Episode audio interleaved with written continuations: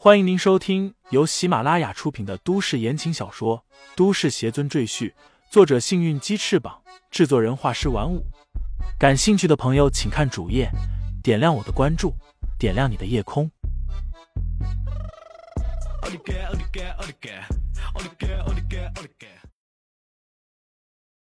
第一百九十一章，此情难回。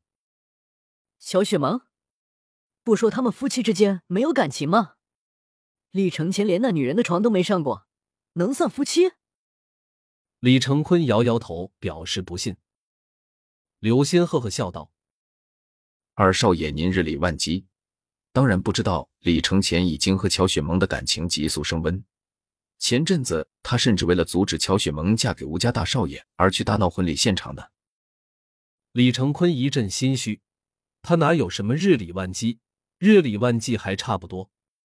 除了吃喝玩乐，他压根就没办过什么正经事。刘鑫继续说道：“所以，我们必须把乔雪萌抓到手，到时候李承前就投鼠忌器，不敢轻易放肆了。”好好，我这就安排人去找乔雪萌。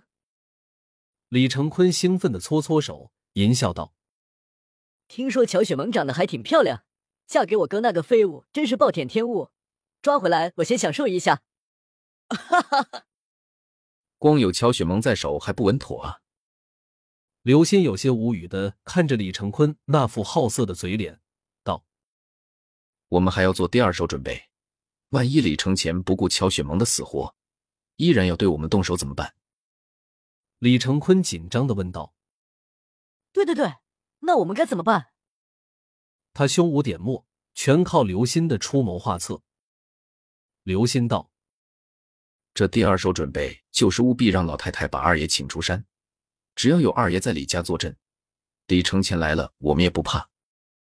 李承坤想了想，道：“这个没问题，我去求奶奶，她最听我的话。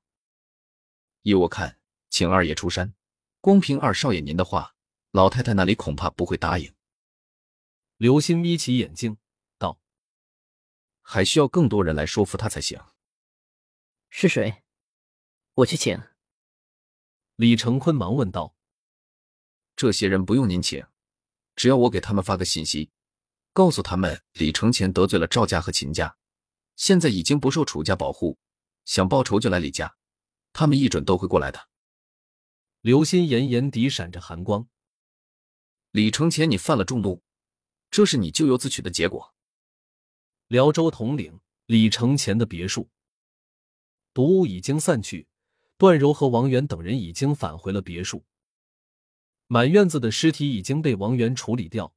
他还从这些人身上发现了一些背后指使者的线索，然后交给了李承前。原来是我弟弟。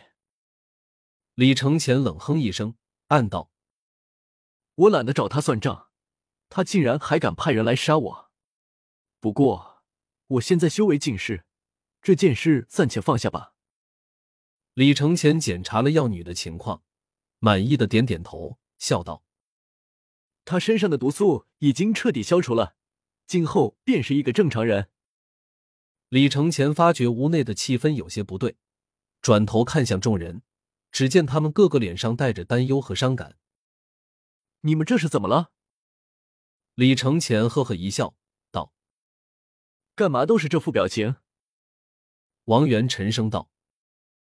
李大师，你的修为，他已经是一只脚踏入凝气期的修为，自然感受到李承前身上的变化。过去，李承前周身的灵气有如蛟龙盘住，不停的游走在他的身上，现在却只剩下可怜的一丝一缕，飘飘荡荡，十分凄凉。李承前修为大损，禅儿也感受到李承前身上的变化。他哇的一声扑到李承前的怀里，哭道：“师傅，你把婵儿的灵气吸走吧。”李承前摸着他的头，失笑道：“傻孩子，我怎么能随便吸取你的灵气？那我岂不变成邪门歪道了吗？”段柔咬着唇，眼圈微红，半晌才道：“没事，不就是修为没了吗？咱们再练回去。”李承前。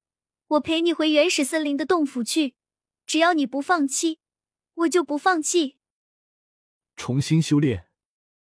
李承前苦笑着摇摇头，灵气乃是修炼之本，他的灵海现在仅剩十分之一，根本聚集不了太多的灵气，重新修炼谈何容易？于黛月表情倒是平静的很，只是担忧的说道：“我现在最担心的是，李大师修为没有了。”那些仇敌一旦找上门，我们该怎么办？杜老则叹口气道：“大少爷，不如我们把这别墅卖掉，换了钱找一处偏僻的地方，安安静静的生活吧，不要掺和什么争权夺利的事情，从此做一个普通人。”众人都看向李承前，李承前沉思片刻，道：“也罢。”我现在成为废人，也许真是天意如此，那我就顺应天意，就此隐姓埋名吧。师尊，恕徒儿无能，不能继续集齐你的魂魄，为你复仇了。李承前心里叹口气。为了防止再有人入侵，王源动用自己的资源，雇了几十个保镖来保护别墅，段柔也守在客厅里，以保护李承前等人的安全。现在。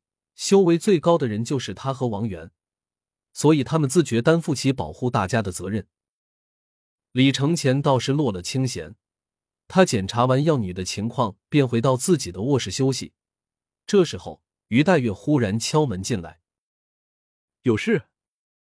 李承前见于黛月欲言又止，便笑着问道：“于黛月点点头，道：‘我想来想去。’”你留在眼下国内不安全，赵家还有你得罪过的吴家、郑家那些人根本不会放过你。无论你躲到什么地方，他们都会千方百计的找到你。楚爷不会碰你，但也不会保护你。一旦那些人找到你，就死定了。所以你还是出国吧。我在古巴有朋友，你和杜老可以去投奔他。于黛月拿出一张名片。上面写着联系人和电话，抿了抿唇道：“出去就别再回来了，忘了这里的事情和人，重新生活吧。”李承前静静看着于黛月，没有接他手上的名片。其实我知道，你为什么要离开楚家，回到我的身边来。”李承前淡淡说道：“是因为我那时候对楚家还有用吧？你不希望楚家失去我这位高手。”所以甘愿牺牲自己回到我的身边，对不对？于黛月愣了愣神，表情从惊讶慢慢变得平和。她承认道：“你说的不错，我是楚爷养大的，我得报恩。不过，我现在帮助你，完全是处于朋友的立场。”他将名片放在李承前的手里，轻声道：“不管你是不是李大师，也不管你还有没有通天的本事。”你都是我朋友。他转身走到门口，又道：“楚爷已经命令我返回楚家待命，我可能明天就要走了。你自己照顾好自己。”说罢，走出房间。李承前默默看着门口，摇了摇头，暗道：“此情难回啊。”入夜，李承前正在熟睡，忽然感觉床边站了一人，他睁开眼。顿时一惊。听众朋友们，本集已播讲完毕，欢迎订阅专辑，投喂月票支持我。你的微醺夜晚，有我的下集陪伴。